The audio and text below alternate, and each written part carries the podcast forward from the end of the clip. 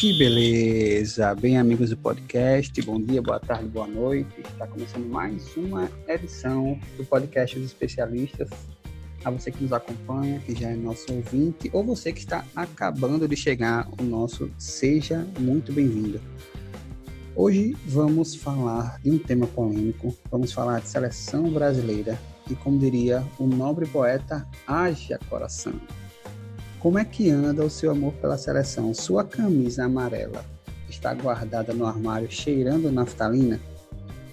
Aqui na bancada nós temos os nossos membros fiéis, marcando a polêmica no corpo a corpo, sem deixar brecha para a razão. Arthur Bacalhau, nosso volante clássico, camisa 5. Diga lá, Arthur. Boa noite, senhores. Grande satisfação estar aqui na bancada mais uma semana poder falar um pouco sobre a amarelinha, camisa de tanto respeito, tanta história, mas que ultimamente tá, tá pegando. Então vamos lá. Simbora. Correndo aqui pelas laterais, o nosso Potiguar Carioca de Porto Alegre, o cara que planeja as melhores jogadas, o dono da camisa 2, Fernando Surini. Boa noite, boa tarde, bom dia. É... Vamos lá para mais um podcast, falar da nossa seleção brasileira, muitas alegrias, muitas tristezas e vamos ver o que esse debate nos traz. E aqui na Meiuca, né? Este que vos fala, tendo a honra de vestir hoje a camisa 10, Bruno Soares, aqui distribuindo as jogadas e deixando os companheiros aí na cara do gol. Como eu falei, hoje o tema é pesado, a gente vai falar da nossa amada e muitas vezes odiada seleção brasileira de futebol. No primeiro tempo desse programa, a gente vai falar um pouco do passado de glórias da nossa seleção né, relembrar um pouquinho dos títulos, dos cinco títulos. E no segundo tempo iremos falar um pouco sobre o momento atual e as perspectivas de futuro da participação da nossa seleção na próxima Copa. Para a gente começar, eu gostaria de saber de vocês aqui da bancada é, como é que anda a relação de vocês com a seleção. Arthur. Então, para mim, a relação com a seleção brasileira de 2006 para cá, ela só definhou. Assim, não que hoje eu torça para a seleção perder, não cheguei nesse nível. Enfim, se tem alguém que torce, paciência, cada um torce para quem quer, né? Só acho estranho essa galera torce pra Argentina e desde 93 não ganha nada e tem maior orgulho disso. Mas a minha relação hoje, tipo, eu não perco meu sono para assistir o jogo da seleção, é, eu não me programo para assistir o jogo da seleção.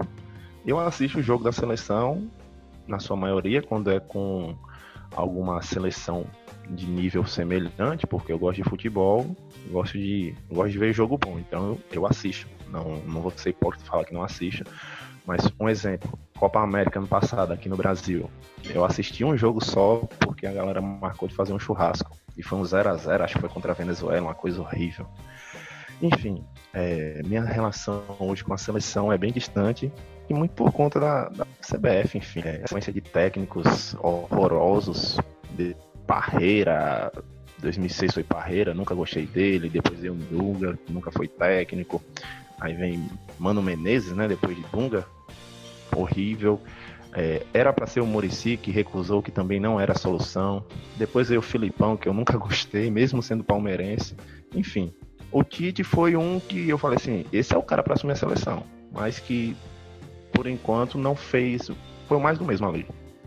Então, assim, relação com a seleção no momento é um pouco delicado porque tipo, querendo ou não o brasileiro em si ele é muito ele se leva deixa se levar um pouco pelo momento né então tipo quando as coisas estão muito boas o a torcida vamos dizer assim o carinho tá lá em cima quando a situação tá muito ruim ou quando tá muito ruim o a reação costuma ser um pouco diferente. Mas não é com o futebol, vamos dizer assim, em si da, da seleção, o, vamos dizer, a empolgação de assistir os jogos, a não empolgação de acompanhar, enfim, é muito também por, pela gestão em si dos últimos anos. Então, quando a gente olha, que nem o Arthur falou, acho que 2006, na minha opinião, ainda foi uma seleção montada assim, é, de forma entre aspas, racionalmente. Depois, tipo, 2010 para cá, foi muito, tipo, muitas peças que a gente, tipo, via que tinha outros jogadores melhores, que estavam aptos a vestir a amarelinha. e, enfim, não, não foram convocados. Então, tipo, essas situaçõezinhas que você acaba vendo e com o passar do tempo, você começa a entender um pouco mais de futebol, ver algumas coisas, vai, tipo, tirando a credibilidade do torcedor. Mas, tipo, acompanho ainda, tenho acompanhado, não acompanho, tipo, amistoso. Até, tipo, não vale a pena, até porque os amistosos a gente sabe que é só amistoso com time ou com seleções. Tipo, não dá para se tirar um parâmetro de nível. Tipo, comparar, ah, vamos tirar um nível da seleção brasileira, não dá. Tipo, é Honduras, é Panamá, é o okay. que? É umas seleções, tipo assim, nada a ver. Mas Copa América acompanhei, jogos importantes, tipo, acompanho, porque sou torcedor, sou sofredor, a gente gosta de ver, mesmo quando tá na Pindaíba. Mas é isso, tipo, tem aquele sentimento de amor e ódio. Pois é, mas a gente vê que, que ao que parece assim na, nas nossas falas, né, e reforça até esse sentimento, é, é como se essa, essa relação tivesse um pouco, né, estremecida, meio embaçada assim. Parece aquele lance dos nossos relacionamentos, né? Que briga com a mulher e tal, cada uma pro seu lado, até depois vir um momento bom para fazer as pazes. Ei, vocês já imaginaram se em 2014 vocês conhecessem um alemão? Como é que não ia ser um inferno? Ia, viu? A então, merda que não ia eu... ser. O pior é que, tipo, acredito que boa parte da bancada sabe, eu tenho família na Alemanha. Então, tenho primos que, tipo, moram aqui hoje no Brasil. Na verdade, um primo que mora aqui no Brasil. E até ele ficou, tipo, chocado com o que aconteceu. Tipo assim, incrédulo. Tipo, mano, é, é triste. Vamos lembrar não disso não, vamos passar. É. Pula, próximo. próximo ponto. Tentar ser otimista. As memórias recentes da seleção também não ajudam muito a fortalecer essa relação. O mais importante a gente lembrar, e é isso que a gente quer aqui também mostrar um pouco nesse podcast, que a história da seleção não é só a história recente, né? Por exemplo, em 1958, ano da primeira, da primeira conquista é, de título mundial da seleção brasileira, todo mundo lembra, todo mundo conhece da, aquela música A Taça do Mundo é Nossa, né? Que ela embalou as comemorações pelo título mundial conquistado em cima da Suécia, e a letra dizia mais ou menos assim: o brasileiro lá no estrangeiro mostrou o futebol como é que é. Ganhou a taça do mundo sambando na, com a bola no pé. A taça do mundo é nossa, com brasileiro não há quem possa. Você está ouvindo essa música aí, de fundo aqui no nosso podcast, para vocês que por acaso não conheçam. É, e essa música tocou bastante no rádio, e mesmo ela sendo é, bastante antiga, ela é muito conhecida, né? E aí, pegando o gancho nessa música, eu trago a seguinte pergunta aqui para os debatedores o Brasil ainda é temido pelas demais seleções? Na lata, sim. Na lata também. Tipo, temido, eu não sei, tipo assim, temor é uma palavra um pouco forte, mas tipo, o respeito sempre vai existir. O respeito não tem, pode passar, sei lá, 50 anos, o respeito vai existir. E é enorme. Vocês lembrarem da Copa 2018, geração de ouro da Bélgica, sendo apontada por muitos como um dos favoritos ao lado do Brasil, acima do Brasil, por muitos. Os caras, quando acabaram o jogo, corriam assim, alegres, perplexos, eliminando o Brasil. Holanda em 2010, sim, sim. a Holanda em 2010, quando acabou o jogo, os caras pareciam que tinham ganhado a Copa por ter eliminado o Brasil. Sim, os caras, ah, mas eles tiraram o Brasil. É, realmente, eles tiraram o Brasil, cinco estrelas no, no peito, essas coisas. Mas se fosse o Brasil que tivesse tirado a Bélgica ou a Holanda, não seria essa reação. E o que a gente já tá falando assim, o povo enche a bola demais desse time europeu, nem essas coisas todas. A gente tem um ego muito grande. E eles têm um respeito muito grande pelo, pela amarelinha e aquele escudo que tem da CBF ali.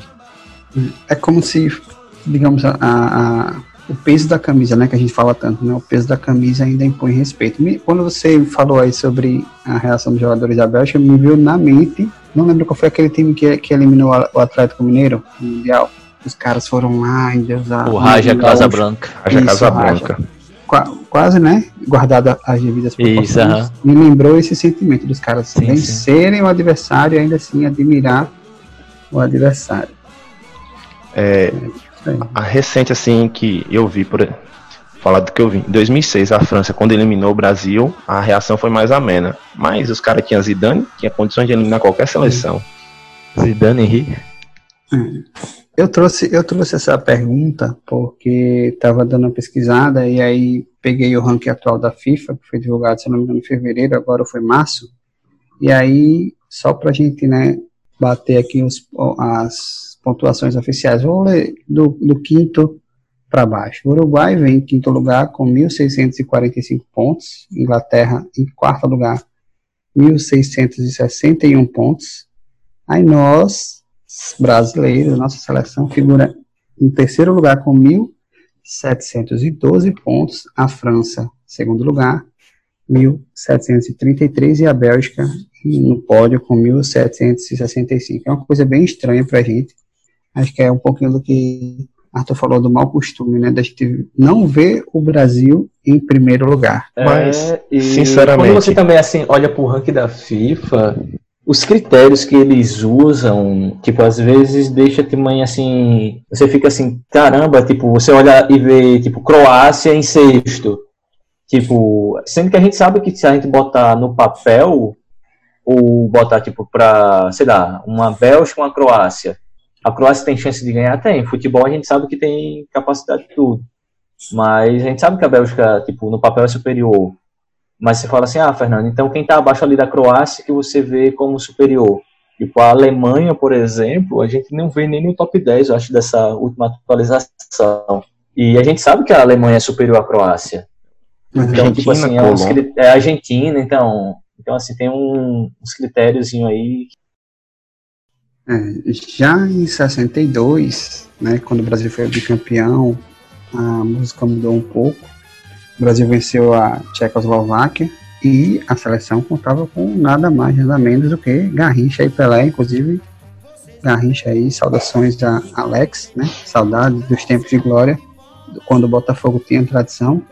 E a música que embalou o bicampeonato foi o Frevo do Bi, cantada por Jackson do Pandeiro, você está ouvindo ela aí ao fundo, e a letra dizia: Mostra o que é a nossa escola quando a partida esquentar. E Vavá de calcanhar entrega, entregar a pelota Mané e Mané Garrincha. Didi diz que é por aqui. Aí vem o gol do Pelé.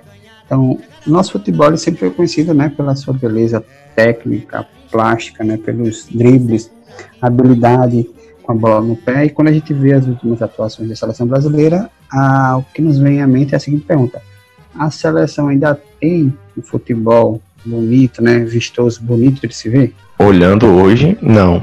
Buscando na memória, é, faz tempo que a seleção não tem um futebol ofensivo, bonito, aquele negócio que é o DNA, futebol ousado, alegre. É, essa seleção brasileira teve, teve isso em 2005, 2006. 2006 não teve nada, aquela Copa foi horrível, mas na preparação 2004, 2005 era uma seleção que jogava para frente, que tinha um futebol vistoso.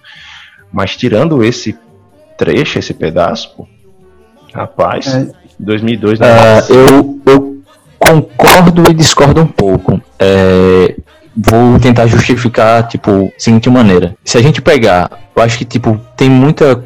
O futebol, ele ainda é bonito. Tipo, depende da forma que ele. Eu acho assim, o que tá tendo a falha é da forma de extrair esse futebol, ou de aplicar esse futebol em campo. Tipo, técnica, Sim. jogadores técnicos, nós jogadores temos. qualificados temos. Então, tipo, é. uma, uma palhinha, uma prova disso, tipo, muita gente não dá, tipo assim, ah, mas o que é? Tipo, esse campeonato não é nada. Exemplo, Copa das Confederações de 2013. Ali, tipo, o Brasil, meu amigo, deu aula de futebol. Era tipo assim, era algo. Ah, mas ninguém leva a sério a competição. Mas, tipo, que, quem tava vestindo a camisa brasileira, meu amigo tava pouco se lixando se aquilo ali valia alguma coisa, não. Os caras tava, tipo assim, no auge, assim, dando gás e deu aquela ilusão que, tipo, em 2014 a gente ia chegar e ia atropelar o Deus e o mundo. A outra, outro ponto que eu trago é o mundo do futebol em si, tipo, todo canto, todos os países, vamos dizer assim, os caras aprenderam a jogar futebol. Então, tipo, tá mais difícil, vamos dizer assim, de uma seleção, tipo, se destacar a ponto de fazer, caraca, mano, essa aqui tem um futebol é, incrível. Tipo, se você pegar a Alemanha mesmo de agora, o que tipo, os caras quase saíram pra Argélia, pô. Os caras foram pra prorrogação contra uma Argélia. E depois tipo, foram campeões.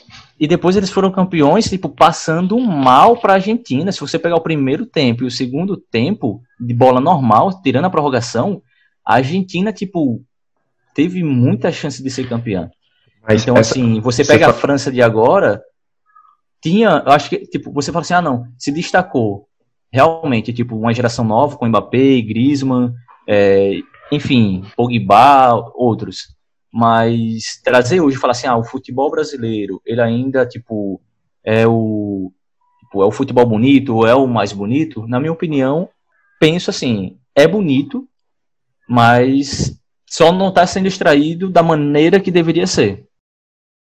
Em 1970, na era do Tri, quando a música que valou foi para a Frente Brasil, né, foi a primeira Copa transmitida através da televisão e a nossa seleção tinha Carlos Alberto, Piazza, Gerson, Rivelino, Jairzinho, Tostão e Pelé. A gente venceu a Itália, né? E a música dizia: de repente aquela corrente para frente, parece que todo o Brasil deu a mão, todos ligados na mesma emoção, tudo é um só coração, todos juntos vamos para frente Brasil, salve a seleção. E uma figura emblemática desse título é o nosso eterno e imorrível Mário Jorge Lobo Zagallo, né? Nasceu em Atalaia, Alagoas, dia 9 de agosto de 1931. E Zagallo dispensa comentários, é um cara que contribuiu diretamente né, para a constituição da imagem vencedora do nosso futebol, tanto dentro né, quanto fora de campo. E quando a gente lembra dele, né, pensando no que ele fez, no carisma, na mística, né, aquela coisa do 13, mas principalmente o respeito que ele tem, sempre teve, na verdade, ao patrimônio da seleção brasileira em si, a gente acaba fazendo comparações, né? E aí minha pergunta para vocês é: será que as escolas gaúchas dos últimos técnicos, né, os estilos de jogo desses últimos técnicos têm uma relação com esses últimos resultados da, da seleção? Tipo, escolas gaúchas, estilos. É porque, tipo, poderia ser qualquer. Se fosse outro, vamos dizer assim, outra região o questionamento é, viria da mesma forma, né? É, eu acho que, tipo, não tem, na minha opinião, não tem a ver, eu acredito, com o estilo é, dos técnicos ou escolas gaúchas. Como acho que o Arthur falou logo no, no início do, da nossa conversa, tem outras situações por trás, vamos dizer assim. Eu acho assim que essa série né, de técnicos é, gaúchos à frente da seleção pode ou não, tipo, na minha opinião, na minha humilde opinião, tipo, foi uma mera coincidência do destino, mas tem outras questões aí por trás, tipo, que a gente sabe, é, convocações, CBF, e que, tipo, a gente cria uma expectativa, como o, o Arthur falou, tipo, existia uma expectativa em Tite, eu acho que a maioria dos torcedores brasileiros tinham essa, essa expectativa, e só que, tipo, na hora de botar em prática, tipo, a gente vê que os técnicos se esbarram em algumas coisas que, tipo, meio que eles, não sei, tipo, a filosofia muda, não consegue. Na verdade, Tite, ele até teve um desempenho bom. Eu acho que alimentou ainda mais ainda aquela esperança, tipo, caraca, a gente vai, vai para frente, agora, agora vai dar certo, que foi as eliminatórias. Tipo, a gente pegou um Brasil em quinto lugar, tipo, sofrendo, mano, sofrendo o pão que o diabo amassou. De repente, Tite assume e a gente vai lá em Quito, 33 anos, 32 anos, sem vencer o Equador lá em cima e mete 3 a 0. Então, assim, termina as eliminatórias em primeiro com a larga vantagem em cima do segundo colocado. Então, acho que para mim não tem é, os últimos resultados. Quando a gente olha, olhando para a Copa do Mundo, são negativos. Mas para mim não tem tipo assim uma relação com ah, o estilo gaúcho, os técnicos gaúchos. Muito pelo contrário, acho que tem tipo muita coisa, tipo, ainda por trás, nos bastidores, não sei. A gente, quando começa a falar assim do estilo gaúcho, fica uma coisa chata que a gente começa a generalizar. Assim, influência no resultado direto pode ter tido, mas em 2002 era Filipão, a escola gaúcha, o estilo, e venceu. Agora, eu acho que além desse negócio, ah, influência gaúcha, eu acho que não é influência, é o estilo do técnico o estilo dos técnicos, porque o Tite, por mais que seja gaúcho, ele tem um estilo diferente dos outros que passaram, Mano Menezes, Dunga Filipão, até do próprio Parreira, que não é gaúcho. Mas acho que o, o problema do Tite na seleção foi porque ele iludiu a gente. que ele chegou na Copa, na, nas eliminatórias, o Brasil estava em quinto, chegou lá contra a Colômbia, não foi? Lá em Quito, não sei quantos anos que não ganhava. Equador, Equador. Aí venceu por 3 a 0 se eu não me engano, e depois disso arrancou, amassou a Argentina, se classificou com folga em primeiro, estava muito bem e chegou na Copa. no Uruguai, lá no Uruguai. Isso, 4x1 no Uruguai lá, de virada. E ele chegou na Copa, assim, tipo assim, todo mundo estufou o peito e falou: vamos. Tipo assim, não é esse futebol maravilhoso, mas o futebol tá muito consistente, a defesa tá bem, o meio de campo tá bem, é, não tem craque, todo mundo volta, todo mundo marca, todo mundo ajuda, e chegou na Copa não aconteceu. Então, ele foi. É, Tite acabou sendo vítima do próprio bom trabalho dele um ano antes da seleção. Coração Verde e Amarelo de Tavito e Aldair Blanc marcou as comemorações do Tetracampeonato Brasileiro em 94. A música, na verdade, virou quase um jingle, né? As propagandas da Globo. É, dizia a letra: a galera vibra, canta, se agita e unida grita é tetracampeão. O toque de bola é nossa escola, nossa maior tradição. Eu sei que vou, vou do jeito que sei, de gol em gol com direito a replay. Eu sei que vou, com o coração batendo a mil, é taça na raça Brasil. E aqui eu acredito que é onde a maioria de nós, e talvez a maioria da, do, dos torcedores da nossa geração, né, que tem mais ou menos a nossa idade, foi a época que a gente viveu as experiências mais fortes, talvez mais marcantes, com a seleção brasileira, né? É, quem não lembra é, com bastante carinho da, da, das expressões sai, sai que é sua, Tafarel, ou ainda acabou, é tetra, é tetra, né? Na voz de Galvão. E lembrando também que aquela, aquela final em si foi muito. É, não só pela, pelo que representou dentro de campo, mas também eu, vale a pena lembrar a questão de Ayrton Senna, né? Que foi um, um outro ídolo é, que teve um, um, que a gente perdeu naquele ano e acabou tendo ampliado, digamos assim, o sentimento daquele, daquele título, né? Do Tetra, né? E talvez de lá para cá, justamente esses conjuntos de fatores que a gente veio falando aí ao longo do programa, é que tenham feito a coisa desandar e talvez explicar esse sentimento de desconfiança que a gente tem em relação à seleção. E outro catalisador que também já foi citado, que eu acho que a gente pode fechar essa questão com essa próxima pergunta, é a questão da CBF, né? Então, na opinião de vocês, até onde a CBF atrapalha a seleção brasileira? Cara, é, a gente falar a questão da CBF, aquela bagunça toda política, e um fator predominante para quem está em campo. Isso reflete muito. Sim, não tem para onde a gente correr. Se a parte administrativa, jurídica, esses negócios lá de cima tá organizado, no campo as coisas ficam mais leves. Mas tem uma pressão muito grande dentro da CBF. A, CBF recebe muita pressão e a própria CBF impõe essa pressão na seleção. Então. Eu ia comentar justamente isso. Tipo, são. Acho que tipo, é muita gente, tá ligado, envolvida. Então, tipo, qualquer, qualquer organização, quando você tem muita gente, tipo, o negócio não anda, entende? Então, assim, tem, como o Arthur falou, não entrando nem tanto na questão do, das convocações, de empresários, enfim, mas num, na forma como todo, até mesmo na questão daí, tipo, é um outro exemplo, organização ou marcação dos amistosos.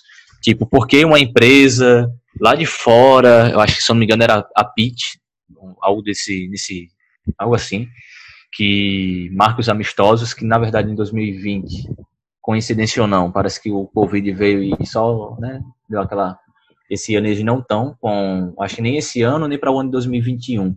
A CBF parece que rompeu com ele esses dois anos, eles só voltam a marcar os amistosos da seleção brasileira em 2022. Então, assim, são muitas coisinhas que você fica assim, influenciam muito na, na vida da, da seleção brasileira, vamos dizer assim, como um todo. E só completando o que o Fernando falou, que no começo falava-se que a seleção brasileira não disputava amistosos no Brasil, porque era um acordo com os clubes europeus para diminuir o tempo de viagem, facilitar, e depois veio à tona o negócio lá de suborno, da empresa lá do Catar, não sei onde, para jogar nos Emirados, enfim, essas coisas todas.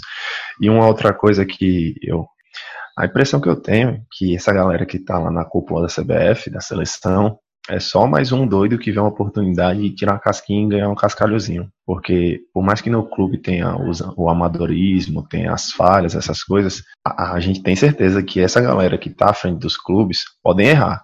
Qualquer um tá, acontece. Eles erram demais também. Mas eles amam o clube. E isso a gente consegue perceber. Eles amam o clube. E a, a impressão que eu tenho é que essa galera que tá na CBF não ama. Não ama a seleção, entendeu? É isso que, que chama mais atenção para mim. É, eu estava dando uma pesquisada aqui, o nome do, da empresa é ICE, eu não sei se é assim que se pronuncia, é, mas a sigla é ISE, e estava dando uma pesquisa rápida aqui, fala sobre um contrato de cinco anos para a administração dos amistosos, com um valor de repasse para a CBF de 462,5 milhões nesse período é, de, de cinco anos. Então, só. E aí, esse, esse, isso aqui é da época de Ricardo Teixeira, né? E aí, só por aí a gente já vê que a impressão que eu tenho, assim, eu acho que os argumentos que vocês acabam é, trazendo por trás é, essa constatação, é, desde quando a gente avalia os critérios para amistosos, a agenda, a localidade, os, os jogadores convocados, as seleções que são enfrentadas, que são adversários nesses amistosos, é, uma, é comercial. É, a impressão que se tem é, uma, é, uma, é um parâmetro comercial. Né? E, e, eu acho que isso que talvez machuque um pouco o torcedor brasileiro. A, a, sensação de que a nossa seleção brasileira não é brasileira. Primeiro, porque praticamente 90% a 95% das convocações são de jogadores que jogam fora do Brasil. A gente entende isso, ah, porque o nível de futebol da Europa é mais organizado, enfim, tudo isso que a gente já sabe, precisa entrar nesse mérito, já nos afasta. E aí vem os mal, mal resultados dentro de campo em algumas competições, em alguns em alguns jogos decisivos para a gente aí, acho principalmente a ferida do 7 a 1 E aí quando a gente olha, ah, talvez a organização do futebol brasileiro poderia é, é, trazer para a gente uma esperança, uma, um, um sentimento de que não, não está dando certo dentro de campo, mas pelo menos a coisa está organizada fora, mas não está.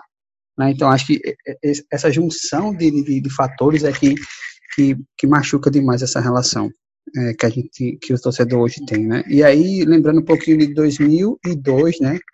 A gente volta a falar um pouquinho das músicas que embalaram é, as campanhas memoráveis da nossa seleção, e aí no Penta, é, a mais tocada, né? E aqui realmente simbolizou a tal falada família escolar, foi aquela música Festa, né? Da nossa querida Ivete Sangalo, um abraço pra Ivete aí também. Né, que lá na Copa lá do Japão da Coreia, né, foi, a gente pode talvez até é, é, citar que foi um, em termos de coesão, talvez não é, de, de, futebol tão plástico, que foi um dos temas que a gente abordou aqui, mas em termos de coesão de grupo, de clima, de, de, de time que realmente mexeu com, com, com, com, o país, eu acho que foi uma das, foi uma das melhores seleções, uma das melhores, dos melhores grupos que a gente já teve, né? A gente pode citar aqui Ronaldo, Fenômeno, Rivaldo, Cafu, Dida, Ronaldinho e é, quem não lembra, né?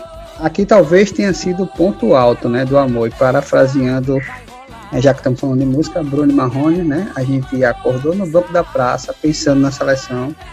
E desde então a seleção nos bate, nos prende, faz tudo conosco, mas a gente não deixa de ficar sem ela. Então, aos meus compatriotas aqui da mesa, né, eu pergunto: será que a seleção brasileira ela pode voltar a figurar no topo do futebol mundial? Vocês acreditam que isso pode acontecer?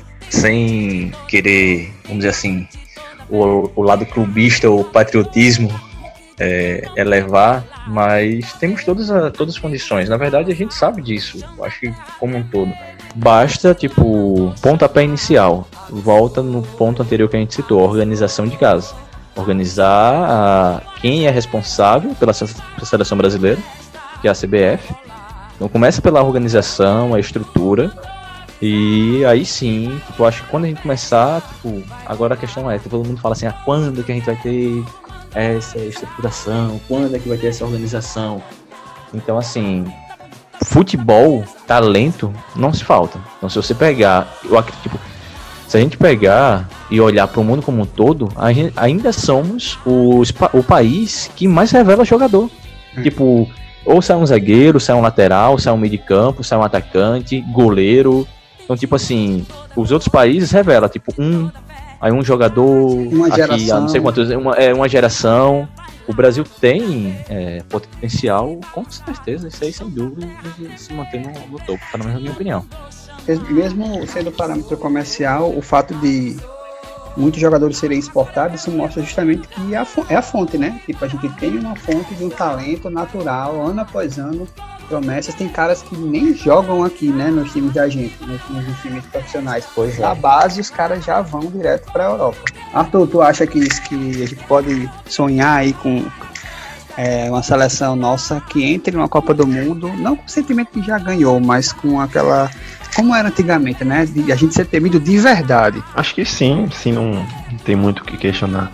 A gente olha para a seleção brasileira hoje e vê jogadores de altíssimo níveis. Vai do goleiro ao centroavante. A cara, ah, mas os laterais, uma posição outra. Nenhuma seleção é completa. E as seleções que estão hoje no topo, pode ser que tenha a visão de alguns, uma acima do Brasil, outra abaixo e tal, mas não é nenhuma coisa assim desproporcional.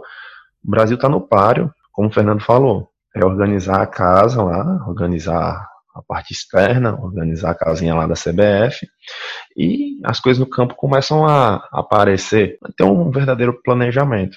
É isso aí, estamos chegando ao final do primeiro tempo aqui do nosso debate e na volta do intervalo a gente vai falar um pouquinho é, sobre o momento presente e o futuro da seleção. E na edição do Ainda Bem, que não foi o meu time aqui durante o intervalo, nós vamos chamar aqui nosso colega Fernando Surini, é isso, Fernando Surini. Qual é o seu ainda bem desta edição do podcast? Meu ainda bem, tipo, eu vou, vou queimar um pouco a etapa. Seria tipo, ainda bem com o meu time, mas já que a gente tá falando de seleção, ainda bem que Messi e o Palácios pipocaram naquela final contra a Alemanha em 2014.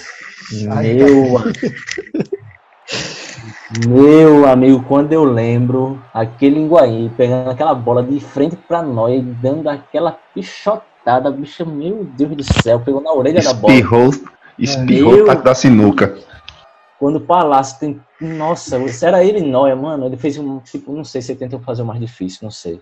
Mas enfim, tipo, mas falando brincadeiras à parte, se a gente parar para analisar, de fato, aquele jogo o primeiro e o segundo tempo a Argentina amassou a Alemanha. É. A Alemanha teve, tipo assim, eu acho que uma, duas chances em cada tempo, e na prorrogação, aí a Argentina, tipo, baixou o emocional, porque, tipo, eles tiveram muitas chances de matar o jogo no, no tempo normal. E na prorrogação, enfim, o emocional pesou e a Alemanha, graças a Deus, por mais que me doa dizer isso, saiu campeã é. naquela situação. Imagina aí, né? Um, um, combo de 7 a 1 mas a Argentina sendo campeã aqui no Brasil. Não, não, não. E em cima do time que meteu 7 na gente, hein? É Ainda tem esse detalhe, viu? Cara, é. Você, com Pelé, Ainda bem. Maracanã, Maradona. Não, não, não. Resumindo, apesar dos pesares, ainda bem que não foi com a nossa seleção.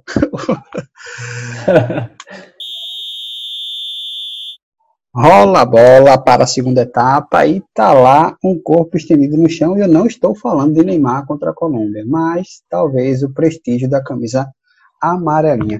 Para além do 7 a 1, a gente tem muita coisa para analisar, né? Desde 2002 para cá, como a gente já vem falando, já foram quatro Copas do Mundo e a nossa seleção não vem, de fato, sendo protagonista, né? Mas é hora a gente falar um pouquinho sobre a seleção atual, é, falar e avaliar um pouco o trabalho do nosso atual treinador, né? Desde que assumiu a seleção, Tite, ele comandou a seleção em 41 jogos, entre amistosos, partidas das eliminatórias para a Copa do Mundo, a própria Copa e a Copa América, e é, nós temos alguns números aqui, foram 48 jogos, 34 vitórias, 10 derrotas, 4 empates, aproveitamento de 77,7%, é, 100 gols marcados, 17 sofridos, saldo de 83. Em se tratando dos artilheiros, nós temos aí Gabriel Jesus com 19 gols, Neymar com 15, Felipe Coutinho com 11, Roberto Firmino com 9 e Paulinho com 8. E entre os mais convocados, Coutinho com 16 convocações, Casimiro 15, Marquinhos 14, Thiago Silva 14 e Alisson 13. Então, não só com base nesses números, mas na própria percepção de vocês do trabalho do Tite, como é que vocês avaliam esse trabalho dele até aqui? Tipo, os números, eles são. Tipo, a gente.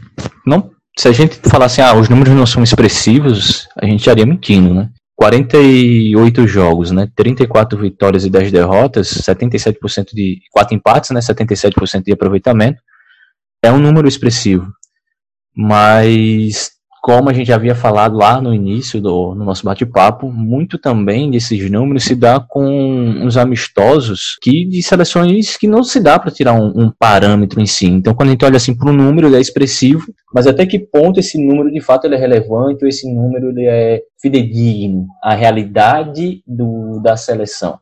Exato. Então, e quando você olha também para os artilheiros na era Tite, esses números ainda ficam meio turvos, vamos dizer assim, porque você olha, tipo, Gabriel Jesus, o, nada contra o, jogador, muito pelo contrário, ainda continuo achando que ele é uma promessa sim. Na verdade, para mim já não é uma promessa, é uma realidade.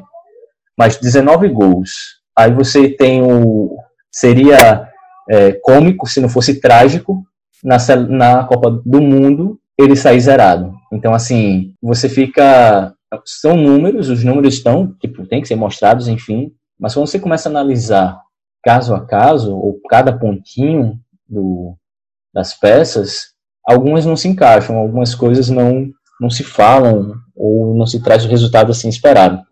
Então, é, acho que a gente já havia falado também, na minha opinião, Tite ainda, ainda é o melhor que nós temos, na minha concepção. Eu não vejo assim um outro brasileiro, um outro técnico brasileiro que possa chegar e fazer algo diferente. Pois é. Arthur, se você fosse dar resumir o trabalho de Tite em uma nota de 1 a 10, que nota seria? Aí vai depender, por exemplo, Tite, para mim, é, falando assim, ele deve continuar na seleção, não tem outro nome, não vão voltar estrangeiro, então ele é o melhor que nós temos. Aí você vai lembrar a situação que ele chegou na seleção, quinto colocado nas eliminatórias, trabalho que ele fez todas as eliminatórias, amistoso, enfim, amistoso foi contra aquela seleção lá que a gente está acostumado, mas o trabalho que ele fez na eliminatória foi, sim, esplêndido. O cara chegou, o Brasil estava não sei quantos pontos atrás da Argentina, que era a primeira, não, o Equador era o primeiro, a Argentina estava na frente do Brasil, passou muito a Argentina, foi ótimo. Aquele ponto ali, até ali, 8,5, 9. Aí veio a Copa do Mundo. Não tem como você concordar com os 23 convocados. Obviamente eu discordei. Mas na Copa do Mundo, o andamento da Copa, eu acho que ele vacilou. Sim, se não é unânime, muita gente concorda comigo. Ele teve erros, beleza. Agora, o centroavante ele vive de gols. Gabriel Jesus estava jogando o que ele sempre jogou na seleção. Aquele negócio, se apresenta, aparece, busca jogo, marca isso, aquilo. Não estava saindo gol. Firmino entrou em duas partidas e entrou bem. Insistiu com ele contra o México, não deu certo. Tira o cara, bota o Firmino. Mas não, é porque não sei o que é o treinador. Não sou treinador, também não posso falar, mas às vezes eu acho assim, que o treinador tem aquele negócio de passar confiança pro jogador. Ele passa confiança demais. É, acho que ele tem medo de tirar o cara e demonstrar sinal de traição. Pô, mas Copa do Mundo não dá para você fazer isso. Copa do Mundo é tiro curto, é sete jogos. É. Gabriel Jesus foi culpado contra a Bélgica? Não, mas se tivesse outro cara lá que tivesse sorte, tivesse num dia, num momento melhor e fizesse um gol quando tava 0 a 0 o jogo era outro. Então naquela Copa do Mundo ali, o Tite para mim foi 6. E é, depois da Copa, aí é 7 por aí. Porque, como eu disse, falei até no programa, o Tite foi vítima do bom trabalho que ele fez no começo. E hoje tá desse jeito. É, Fernando até falou do Fernandinho, cara. Eu fico, eu fico conformado. Eu quero saber o que acontece com aquele cara na seleção. Porque o que ele joga no Manchester City, pô. O que ele joga no Manchester City, se fala pra mim, é Fernandinho ou Casemiro? Fernandinho, pô. Aquele cara joga demais no Manchester City. E chega na seleção, pô. É aquele tipo de jogador que não nasceu para jogar na seleção, entendeu? O que eu tenho assim de, de desconfiança, especificamente falando de Tite, até onde ele é para o, o grupo, para o plantel que ele escolhe ali, até onde ele é técnico, de maneira visando tática, é, aproveitamento de habilidade dos caras, de talento, sistema de jogo e até onde ele é coach, sabe? Até onde ele é, onde ele quer ser palestrante, onde ele quer ser motivacional e aí às vezes a gente sabe que não precisa, né? Eu acho que a, a honra maior é, de, de, um jogador é vestir a camisa da, da, seleção do seu país. Nem, nem essa questão financeira a gente também não tem conhecimento, essa questão da premiação e tudo mais, mas eu acho que honra maior para um jogador de futebol é, não terei. Vocês acabaram adiantando aí uma pergunta que eu, ia, que eu ia trazer, que era justamente é, se a gente poderia confiar em Gabriel Jesus hoje como homem gol, mas eu acho que isso aí já foi respondido. Então, é, Bruno, rapidinho, só completando o que você falou que não sabe até que ponto o Tite é treinador e coach, eu ainda estendo para pai. E tem uma coisa que me irrita muito, mas que me irrita muito no Tite. Pô. As entrevistas desse cara, meu irmão. Eles, sei lá, ele começa a falar e vai se escondendo atrás de palavras difíceis que a galera não conhece, hum. essas palavras bonitas. Aí começa a falar da verticalidade, não sei o que, do jogador. Cara, não precisa disso, pô. Eu acho que ele se esconde demais atrás disso nas entrevistas, que é uma coisa que ele tem que entender que ele está falando para o jornalista, mas o jornalista só vai levar a mensagem para a gente. Então ele fica nesse papinho, papinho, parece um político, pô, que está na pior posição possível, começa a falar, vai usando as palavras bonitas e sai por cima. Sendo que a, o que a gente espera que, dele não é que ele saia por cima da entrevista, é que ele reconheça que está errando, que tem coisa que não está dando certo e corrija. É, e, a gente seja, que falou. E seja mais Foi unânime aqui né? pra gente. Ele é o técnico da seleção, não tem outro para assumir no lugar dele, assim, que a gente reconhece que esteja melhor preparado. Então, de certa forma, ele não corre risco no cargo. Então, para de tentar sair por cima de entrevista e querer ganhar jornalista na conversa.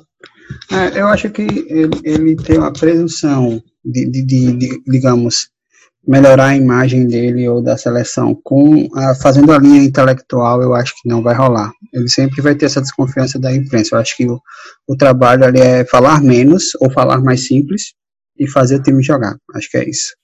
Então agora a gente já parte para encerramento do nosso podcast. É, antes de fazer outra pergunta para vocês, né? Só para relembrar, a gente fez aí um retrospecto musical barra é, futebolístico das, do, das cinco conquistas da seleção brasileira. Também fizemos aí uma análise de alguns números, é, alguns posicionamentos do, do, atual técnico da seleção. E aí, com base em tudo isso, é, a pergunta final que eu trago para vocês aqui da banca é quais são as perspectivas de vocês é, para a próxima Copa em se tratando da nossa seleção brasileira? O que a gente pode esperar, na opinião de vocês, desse grupo que está sendo preparado para a Copa do Mundo? É, para ser bem sincero, eu tinha uma. Tipo, a minha esperança para 2022, em, tipo, olhando para 2018, é pouca. Tipo, eu acredito que no máximo estourando novamente uma semifinal. E olhe, olhe assim, tipo, aquela semifinal que a gente sabe vai ser sofrida, coração apertado na mão e que novamente vai ser, tipo, quando, porque você, quando você compara os trabalhos que estão sendo feitos com as outras seleções, trabalho de continuidade, e a gente tenta comparar com o trabalho do Brasil, tipo, tá muito atrás, tá muito, mas muito atrás. Tipo, Bélgica continua tipo o mesmo trabalho, a mesma pegada. França nem se fala. França, pelo amor de Deus. A Alemanha vem passando por um processo de reestruturação, até porque tipo, já estão preparando terreno para o futuro técnico, enfim. É, você diz que Close é candidato a assumir, mas talvez nem tanto, enfim. Então a gente tem muito, muito caminho a, a trilhar. Olhando assim, o que me deixa menos triste é que quando a gente olha para o lado de cá, né, da América do Sul, ainda somos o, o, o bicho papão, na minha opinião. Tipo, eu não vejo o Uruguai, tipo, a geração do Uruguai, não vejo uma geração assim tão, tão boa, vamos dizer assim. A Argentina tem. A Argentina a gente não pode nunca, tipo assim, ah, desmerecer a Argentina, que a gente sabe. Mas quando a gente vê que tem aquela politicagemzinha ali no meio, tem como se aprofundar no assunto porque não, não sabe de fato. Mas olhando assim, potência, para resumir como um todo, semifinal ali chorado. Para mim, olhando, eu olho para 2022 e por mais que a gente não, nunca tenha esse trabalho de continuidade, essas coisas, tá acontecendo agora. Devagar, manteve o técnico, manteve. Não, isso é, a, é, de fato, isso é um, ponto bom. A base da seleção e tal. Tem problemas nas laterais, porque, enfim, não. Acho muito difícil. Marcelo tá nessa Copa 2022. Daniel Alves também, então vai ter que ter essa mudança. Mas eu espero a seleção um pouco melhor do que de 2018. E eu acho assim, muito difícil você, dois anos antes da Copa do Mundo, é... assim, eu acho que chega até onde? Porque a Copa do Mundo é tiro curto. Se a seleção chegar lá com a cabeça boa e as coisas no comecinho irem funcionando, os caras vão criando vão, vão criando moral, vão a autoestima vai subindo e você vai entrando diferente, você vai e você chega, entendeu? Assim, é, você vai criando moral, você vai aos pouquinhos e quando vê chegou, porque é, é pouca coisa. Não dá tempo de escancarar os seus erros, sim. E uma coisa que o Tite faz muito bem, muito bem, é organizar o sistema defensivo. E a gente foi ver, viu aqui nos dados aqui que o Bruno separou. Tudo bem que tem toda essa política gente amistosa, não sei o que, mas o cara fez quantos jogos? 48 jogos. Jogos que sofreu gol, 15 jogos. É menos de um terço.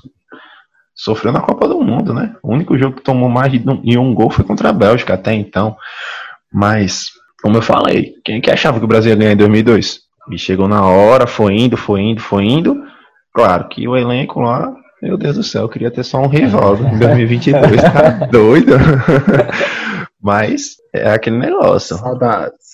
Saudades rival. Pois é. Então tem que esperar mais. Eu acho que o tem totais condições de fazer isso acontecer. E como o Fernando falou, aqui na, na América do Sul nós somos bicho-papão.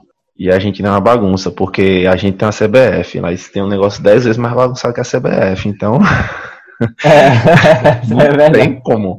Cara, a AFA. É... é isso aí. E... Então, acho que o balanço do, do, nosso debate, desse programa, é a gente acredito que ficou bem expostos aí as nossas opiniões e também os problemas que a gente avalia da nossa seleção.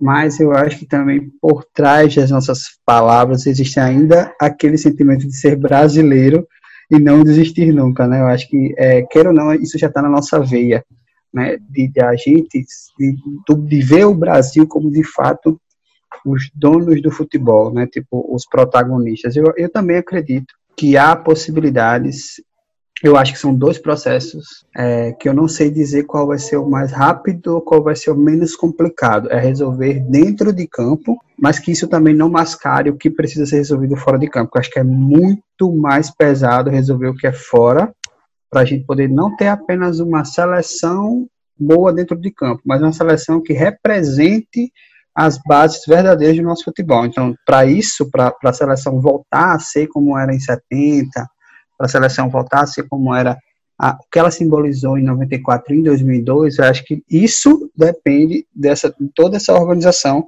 que a gente já falou aqui no programa. Mas para esse tiro curto da Copa de, da próxima Copa, eu também acredito que há possibilidades de a gente ter alguma, algumas gratas surpresas aí. Podendo sentir alegria de novo, né? Que de repente, quem sabe a seleção é. ela pode vir e trazer isso para a gente. Se tiver Copa encerrar... em 2022, né? Tem essa isso. outra. Ainda, tem isso. Né? E aí, para encerrar o nosso podcast, a gente quer mandar um forte abraço aqui para alguns dos nossos ouvintes, né? Em especial o Abimael Bento, o João Vitor Biuro e o Dácio Lima. Né? Muito obrigado a essa galera aí pela força que estão dando ao nosso projeto. E a você que nos ouve até aqui, né? a gente quer deixar o nosso forte abraço e aproveitar para dizer que a gente quer saber a sua opinião sobre o nosso podcast. E você pode fazer isso através do nosso Instagram, que é o arroba os especialistas 2014. Né? A gente pede que você nos siga lá no Instagram e acompanhe também as nossas postagens diárias. Nós temos lá algumas, alguns dos quadros do programa estão sendo transportados muito bem, por sinal, lá para o nosso Instagram, que é o Ainda Bem Que Não Foi o Meu Time, e o Nunca Mais, e muitas outras novidades virão, a gente está preparando para vocês. Né? E para fechar, é, queria nossos participantes aí de, deixassem o seu, seu até logo e depois eu volto para fazer o fechamento oficial. Então é isso, pessoal. É, espero que vocês tenham gostado. É, não deixa de, de, seguir a gente lá no Insta, deixa o feedback, isso é muito importante. E forte abraço, nos encontramos nos próximos podcasts. É isso aí, pessoal. É, grande satisfação estar aqui nessa mesa mais uma vez e agradecer vocês aí os feedbacks. É, nos sigam, acompanhem as postagens lá, tem muita coisa boa clubismo liberado lá, viu? Resenha liberada, pode tirar onda com todo mundo. Aqui não tem essa não, tem a DM torce para todo time, inclusive o Botafogo, então você pode tirar onda lá. Verdade. Verdade, se a gente, a gente tem um grupo que tem um botafoguense, então, tipo, não, realmente não Você tem pra que seleção. o negócio é Falta meio... só o Santista, mas a gente vai arrumar um Santista. É, vamos arrumar um Santista aí, quem sabe. Não, e é isso. Então, para terminar, só queria relembrar e atualizar uma frase que esteve estampada aí no, ônibus- no ônibus da seleção na última Copa, que diz: mais que cinco estrelas, 209 milhões de corações. É isso, um forte abraço. A gente espera vocês no nosso próximo podcast. Até mais.